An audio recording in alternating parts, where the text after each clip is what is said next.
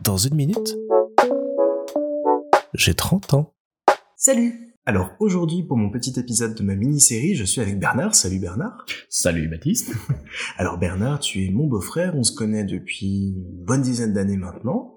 C'est ça. C'est ça. Et pour ceux qui ont déjà écouté les autres épisodes, tu es le papa de Eline, Léana et Elliot. C'est ça, toute la petite... Oui, là, toute la petite Mais je l'ai Célia. pas enregistré parce que bon, elle n'a pas grand chose à dire du haut de ses un an et demi. Et donc Bernard, tu as quel âge? Moi, j'ai 29 ans. Tu as Donc, 29 ans. J'approche tout doucement du fameux cap des 30. Voilà. Mais voilà, a priori, je suis assez serein par rapport à ça. Bah, c'est la question que j'allais te poser justement, comme moi je suis dans cette grande réflexion autour des âges clés et notamment de la trentaine, qu'est-ce que ça représente pour toi d'avoir dans quelques mois 30 ans? Hmm, ça, c'est une excellente question. Alors, je m'en fais pas beaucoup, a priori. Par contre, euh, en termes de représentation, euh, c'est assez simple, je pense. C'est euh, un cap, une barrière. Pour mon esprit mathématicien, 30 ans, c'est surtout atteindre un nombre rond. Et donc, euh, pour mon petit esprit fainéant, c'est aussi avoir plus facile à les retenir. Mhm. Ce sera plus facile, et ça m'évitera de compter à chaque fois. et voilà. Non, 30 ans, ça, me, ça ne me donne pas l'impression que je vais euh, vers un avenir un peu plus, plus vieux, euh, pour la simple et bonne raison que, comme tu l'as dit, euh, moi, les enfants, je les ai déjà. Donc, au niveau de la vieillesse, je crois que j'ai déjà pu observer à peu près tous les signes possibles et imaginables sur... sur mon, reflet dans le miroir déjà. Donc ces 30 ans, je les approche euh, un peu comme le passage euh, assez habituel d'une année à l'autre, avec simplement une symbolique euh, de la dizaine. D'accord. Et tu as eu un autre âge sinon dans ta vie qui t'a marqué, qui a été un cap pour toi? Ah, alors là, euh, j'ai euh, d'excellents souvenirs du cap des 25 ans, qui ont été euh, dignement fêtés entre, entre amis et dans la famille pour simplement le, leur, leur symbolique de quart, de quart de siècle. Et sinon, le cap des 20, pas du tout. Euh, Ni, ni bien ni, ni mauvais. Par contre, c'était le, le passage des 18. Le passage des 18 reste Ouais. quand même euh, quelque chose de- d'assez euh, marquant, mais pas forcément dans le sens euh, adulte où on pourrait donc le, le concevoir, mais surtout dans le sens euh, libération par rapport donc à, à, euh, tout l'enseignement euh, secondaire et donc mettre euh, mon adolescence derrière moi et puis avoir euh, l'opportunité de, de pouvoir faire euh, un peu comme moi je le voulais. Je viens d'une famille avec euh, quatre frères et sœurs, donc c'est vrai qu'en soi, en étant le petit dernier là-dedans, c'est vrai que j'étais très très entouré au niveau des, des, des règles et des choses à devoir faire. Donc euh, voilà, c'était un symbole plutôt li- liberté. Comment tu te sentais d'ailleurs en tant que dernier de la fratrie? Un peu oppressé, un peu... euh, Ah, alors dernier de fratrie, c'était moi le petit chouchou euh, pendant toute mon, ma, ma- tendre enfance, jusqu'à ce que je vive l'époque d'adolescence où j'en ai fait voir de toutes les couleurs à ma mère, en l'occurrence. Et euh, sinon, par rapport à la fratrie, euh, être le petit dernier, c'est c'est assez spécial parce que par rapport aux grands frères, grandes sœurs, euh, effectivement, on, on est, euh, on- voilà, on se sent, je sais pas, un peu à part, je dirais. euh. Vous avez beaucoup d'écart entre vous? Alors le plus grand, l'aîné, il est à 10 ans de plus que moi. Ah oui. Euh, le suivant, la fratrie, il a plus 8, puis la sœur en plus 6, et puis j'ai la, la particularité d'avoir un faux jumeau. Donc, euh, et même par rapport à lui, on pourrait dire, bah, t'es pas vraiment le dernier, du coup, bah si, parce que c'était moi le, ça a toujours été institué comme ça, c'était moi le, le plus petit, euh, le plus petit des deux. Donc, euh, voilà, a priori, c'est moi qui suis resté euh, le petit dernier. Mais donc, voilà, il y a un, un écart avec les, les, les grands frères, grandes sœurs, mais euh, pas spécialement de connivence avec le, le faux jumeau non plus. Donc, c'est pour ça D'accord. Aussi, de ce côté-là, on ne pouvait pas récupérer cet écart grâce Ah à lui. Non, on était plutôt chamailleurs tous les deux. Donc, euh, c'est la question que j'allais te poser, parce que toi et moi, on partage le fait d'avoir euh, un frère jumeau. c'est vrai. Et donc j'allais te poser la question de savoir euh, s'il y avait une relation spéciale qui s'était mise en place avec le temps, euh, et si vous aviez traversé les années et eu euh, comme ça des, des dates clés entre vous, mais j'ai l'impression que non, vous avez plus chamaillé qu'autre chose. Alors le, le, le problème qui, est, qui a surtout euh, existé entre nous, c'était l'obligation euh, parentale de tout le temps être ensemble dans tout, autant dans Ah les activités que même dans la chambre, quand il a fallu distribuer donc les, les chambres au fur et à mesure qu'on grimpait en âge, c'était forcément acquis dans la tête que nous deux, on, on dormait ensemble dans la même chambre, par exemple. D'accord. Voilà, donc on était, on a été forcés dans les mêmes classes, c'était pareil aussi en début d'année, c'est toujours le même petit message de, de maman, est-ce qu'il y a moyen de les mettre euh, au niveau organisationnel dans la même classe parce que c'est plus facile? Mais non, voilà, on était non-stop ensemble, et puis est arrivé le, le cap de l'adolescence où on a dit tous les deux, chacun de notre côté, euh, oui mais en fait non, il y en a plus que marre, on est différents tous les deux, à beaucoup de points de vue d'ailleurs, au niveau du style, et, et, donc on a séparé euh, en, en, et on a commencé les, les chamailleries à ce moment-là parce que c'est notre manière d'exprimer qu'on avait besoin d'être séparés tous les deux et de pas être mis ensemble comme euh, quasiment une seule personne tout le temps systématiquement. Quoi. Les, c'était les activités extérieures, c'était l'école, c'était dans, dans la chambre, donc euh, Ouais, c'était partout tout le temps. H24 collés ensemble. Donc voilà, a priori, euh, il y a un moment donné, ça a dû faire ou stop les gars. Et votre relation a évolué comment jusqu'à présent? Enfin, jusqu'à aujourd'hui, après cette euh, séparation euh, à votre Alors, adolescence? L'adolescence, on l'a vécu chaotique, hein, dans, les, dans tous les coups bas possibles et imaginables, euh, l'un envers l'autre.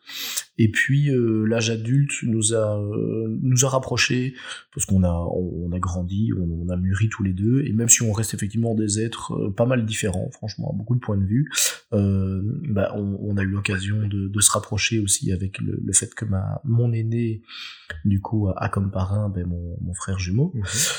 Bon, ça a permis de resserrer les liens aussi. Mais voilà, on, peut aborder la relation différemment, euh, lui et moi. On, on la, on la regarde avec un peu plus de recul que, ce qu'on a vécu avec, euh, l'adolescence. Donc on, on arrive à, à être... On n'a pas de connivence particulière, on n'a pas de petits, de petits moments comme ça, euh, nous deux. Et on, on ne sait pas, euh, je sais pas moi, penser ou être dans la, dans la tête de l'autre, ça, ça n'arrive pas.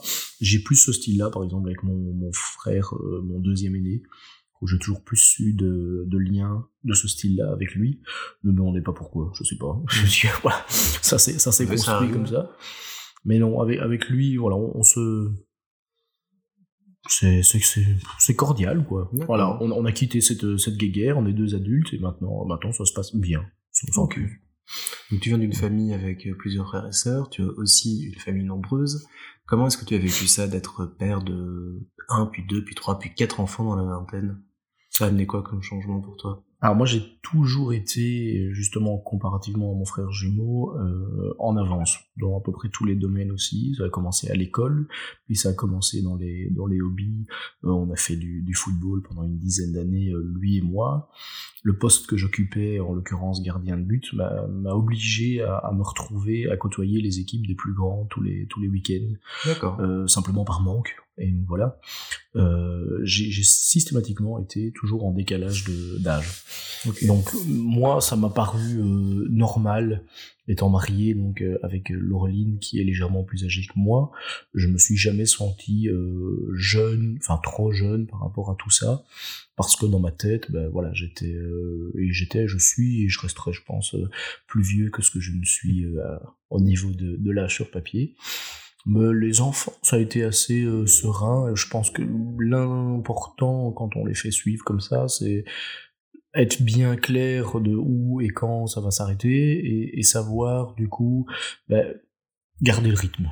Parce que je pense que le plus dur, ce serait d'avoir une fracture à un moment donné avec le, avec les, les âges et puis être coupé de tout ce que ça impose au niveau rythme et euh, etc. Mais ça, jusque là, on l'a gardé et je pense que ça va, ça va plutôt bien par rapport à ça. J'ai pas eu de grands questionnements. Je- C'est vrai que la question est venue à la toute première, l'aîné, de se dire, euh, ok, est-ce que je suis vraiment prêt pour ça? Mais la question a vite été répondue dans ma tête. D'accord. Voilà. Tu te sentais prêt euh, à son arrivée ou c'est venu à part la suite euh? Non, à l'arrivée, j'étais, j'étais prêt, mais je suis pas quelqu'un qui se, qui se stresse beaucoup par rapport aux choses, hein, que du contraire. Donc, euh, je prends, je prends comme ça vient. Mais, voilà, je, je me rends prêt dans, ma tête en, en essayant d'imaginer quand même ce que ça va donner, et je crois que ça me permet d'avoir la faculté que quand ça arrive, ben, en règle générale, ça correspond à peu près à ce que, ce à quoi je m'attendais. Et donc, voilà, je le sens bien. Même si on est en tant que papa jamais prêt à tout ce qui arrive par la suite, hein, clairement. Mais je pense que l'essentiel était là, et à partir du moment où on accepte que ben, voilà ma vie va va radicalement changer, hein, ça c'est clair et net.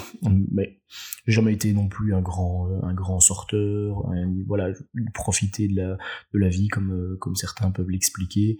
Ça n'a jamais été mon mon dada. Donc euh, les enfants, finalement, euh, ils, occupent très bien ma vie euh, à ce niveau-là. Donc voilà, je ne perds rien en fait en, les ayant, ce qu'on pourrait peut-être entendre d'un discours d'un jeune papa. Mais moi, j'ai pas l'impression de le perdre parce que ça m'a jamais attiré ce côté-là. D'accord. Voilà.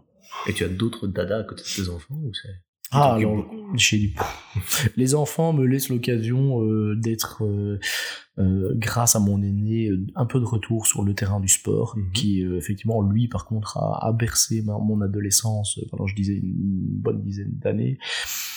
C'est euh, le seul regret, je pense, que, euh, que je pourrais avoir, c'est de ne pas avoir l'occasion pour l'instant de, de pouvoir continuer, perdurer dans ce dada dans lequel je me sentais vraiment bien. Euh, ça a commencé avec les, la fin des hautes études, qui malheureusement au niveau de la charge de travail ne m'a pas permis de le continuer comme je le voulais mais euh, les enfants ont immédiatement suivi avec l'emménagement. Mais ce serait le, ce serait le seul gros dada que j'ai que j'ai à côté avec euh, une ou l'autre petite euh, petite passion, petit hobby, mais sans sans plus. Ce serait vraiment le grand regret, c'est vrai. Tout le côté sportif et la la la ligne de conduite qu'on a qu'on a avec ça et donc voilà. Ok. Et Léana, moi, m'a raconté qu'elle faisait du foot. Elle était au poste de gardienne, si je ne me trompe pas. Donc, euh, est-ce que c'est important pour toi de transmettre euh, ces valeurs-là et cette euh, histoire-là? C'est important pour moi que chacun des quatre ait l'occasion d'aller vers le, monde du, du, sport. Alors, je suis pas fixé à ce qui à ce qui suivent les traces de, de, papa sur le football, même si j'ai énormément de respect pour pour les, les valeurs qu'on retrouve sur un terrain de football et dans une équipe, littéralement. Euh, maintenant, pour le fait qu'elle soit gardien, c'est clairement un petit plus. Moi, je, je suis assez fier au niveau papa euh, de qu'elle retrouve donc la, la, place du, du goal, et ça me permet de créer avec elle euh, deux fois par semaine euh, un moment un peu plus complice avec elle, ce qui n'est évidemment pas à jeter du tout, parce que elle voit à travers les yeux de papa quand il a l'occasion de l'entraîner, etc., qu'il se replonge dedans quand il, y, quand, il était jeune, et je crois que ça lui fait énormément plaisir de, de me voir remettre les pieds là-dedans, même si c'est à travers elle. C'est beau. Je trouve que c'est un, c'est un chouette, euh, un chouette moment et un chouette euh, ensemble. Enfin, un beau sentiment de, de passer des choses comme ça. Et il te reste trois mois là avant d'avoir 30 euh, ans. Qu'est-ce que t'as envie d'en faire? Est-ce qu'il y a des choses que as, tu t'es dit, j'aimerais bien les faire avant euh, cet âge rond et, cette dizaine de plus J'ai, rien fixé de, particulier euh, avant, avant ce cap, parce qu'il représente pas voilà, un, cap important pour moi. Euh, j'ai été bercé par la, par la liste de, mon épouse, qui elle, par contre, avait, bien en tête ce qu'elle voulait faire avant ses 30 ans. Donc je l'accompagne surtout dans, dans ces projets-là. Ouais, elle a beaucoup d'idées de voyage qui ont été aussi euh, coupées par l'arrivée des enfants. Mais pour elle, c'est beaucoup plus important euh, que moi. Donc, c'est ce besoin de se sentir euh, libre en partant je vais pas dire régulièrement, mais quand même une fois de temps en temps. Et donc je la, voilà, moi je lui, je lui prends la main et euh, je l'accompagne dans ce projet-là. Je pense qu'il est le plus important avant le, avant le passage des, des 30 ans ou, ou en tout cas juste euh, quand on les aura passés, pas trop loin. On triche avec les dates. Un petit peu. et alors pour finir, je voulais te demander, c'est quoi ta recette du bonheur? Ah, une recette de bonheur. Et cette question, je sais qu'en plus, elle viendra dans la bouche de chacun de mes enfants. un bonheur. Un bonheur, euh, c'est assez... C'est pas une recette compliquée, je pense. C'est une recette qui demande euh, pas mal d'ingrédients pour y arriver, mais elle n'est pas compliquée à mettre en œuvre. Euh, elle demandera certainement d'être accompagné par la bonne personne, parce que moi j'ai vécu la, différence en ayant franchi le cap de, de cette adolescence, et c'est toute une partie de moi, euh, qu'on je ne pense pas en abordera aujourd'hui, sinon je crois que vous allez vous endormir. Mais euh, voilà, être accompagné de la bonne personne, si je dois le résumer, c'est effectivement extrêmement important. Après, je dirais pas qu'avoir les enfants, par exemple, ça fait partie de la, recette du bonheur. Je crois qu'il faut, surtout être, se sentir prêt à les avoir. Il faut trouver quelque chose qui permet de, décompresser en dehors du cercle familial et ou du cercle privé. Il fait partie d'un des ingrédients du bonheur aussi. Et hum, j'ai l'impression que c'est surtout pouvoir adapter sa recette euh, assez régulièrement qui va faire en sorte de pouvoir donc le vivre convenablement ce bonheur. À ce qu'un jour une semaine ne sera pas du tout la même que la suivante. Et il va falloir mettre un peu plus de l'un un peu plus de l'autre et, et, être à l'écoute de ceux qui, qui nous entourent pour savoir finalement quand quand on est en train de mettre un peu trop de sel ou quand on est en train de mettre un peu trop de poivre. Et ça je pense que c'est peut-être le plus compliqué. Savoir entendre quand euh, en tout cas pour moi quand on est en train de, de, de mettre à mal sa recette soi-même. Mais voilà, beaucoup d'ingrédients, beaucoup de petites choses et, et, un bon dosage pour y arriver. Et pour ça, il faut absolument avoir les, les oreilles grandes ouvertes. Ok. Un doux équilibre à trouver. Oui, mais qui voilà cet équilibre le problème c'est qu'il reste jamais équilibre et il, il, change il change beaucoup je pense. Et et c'est et, et, tant mieux parce que finalement ce serait trop ce serait trop bête ce serait trop routinier. Et donc euh, voilà. En plus moi j'aime bien tout ce qui est cuisine donc euh, la, la comparaison avec la recette est assez euh, est assez intéressante. ou évocatrice tout à fait. Et ben, je te souhaite de bien réussir cette recette jusqu'à tes 30 ans et après du coup. Merci merci c'est gentil